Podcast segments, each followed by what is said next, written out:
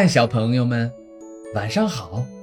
森林幼儿园要上手工课了，小动物们都开心极了。他们会做出什么新奇的作品呢？现在，乖乖躺好，闭上眼睛，一起来听今天的故事——森林幼儿园的手工课。一天。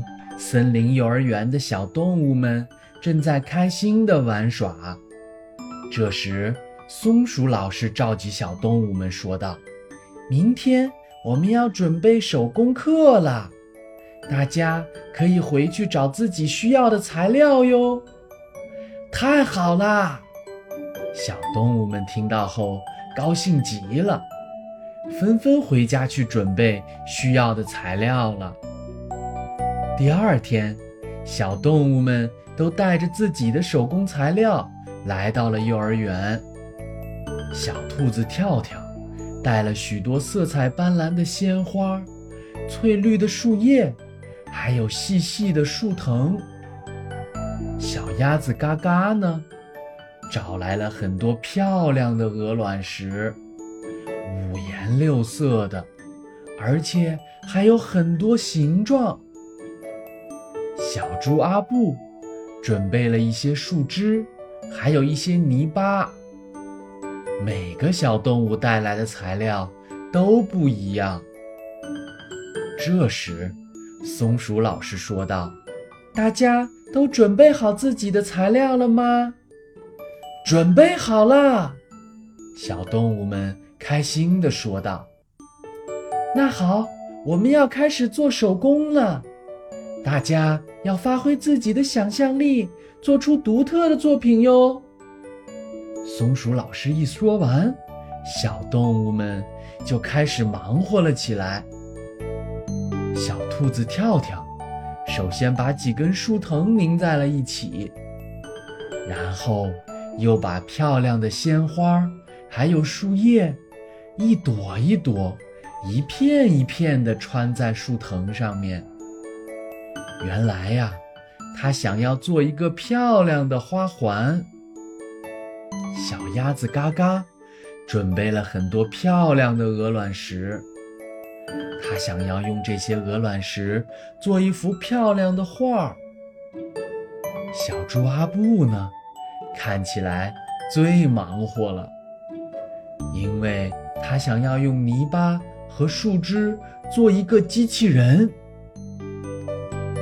是，当小兔子跳跳把花环做好之后，它才发现自己的花环太大了，根本戴不到自己的头上。小鸭子嘎嘎，每当它把鹅卵石摆好在纸上，稍微一晃动，鹅卵石就又乱掉了。无论它怎么固定。都没有办法把鹅卵石固定在纸上。小猪阿布忙活了半天，机器人除了一个泥巴做的身子，还有树枝做的胳膊，看起来光秃秃的，一点儿都不好看。松鼠老师看到后，笑着对他们说道：“你们也许可以想想办法。”互相帮助一下。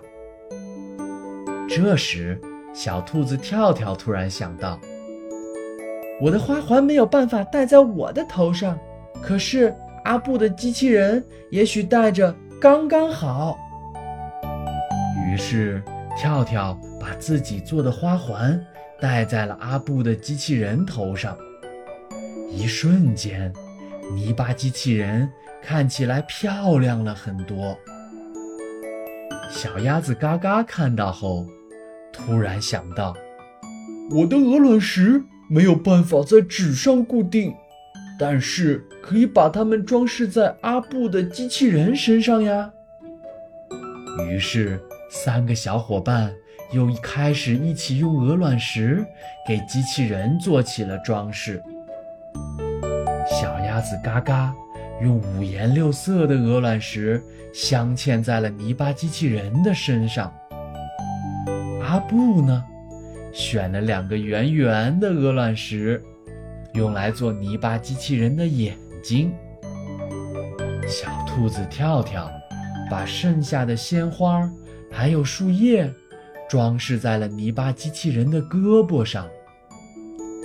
不一会儿，一个漂亮的泥巴机器人就诞生了。其他的小动物们看到后，都很喜欢这个漂亮的泥巴机器人。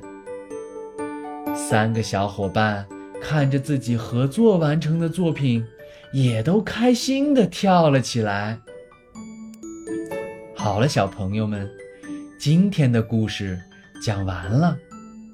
你们喜欢做手工吗？希望你们也可以像跳跳、嘎嘎还有阿布一样，学会互相合作。互相帮助哟。晚安了，小朋友们。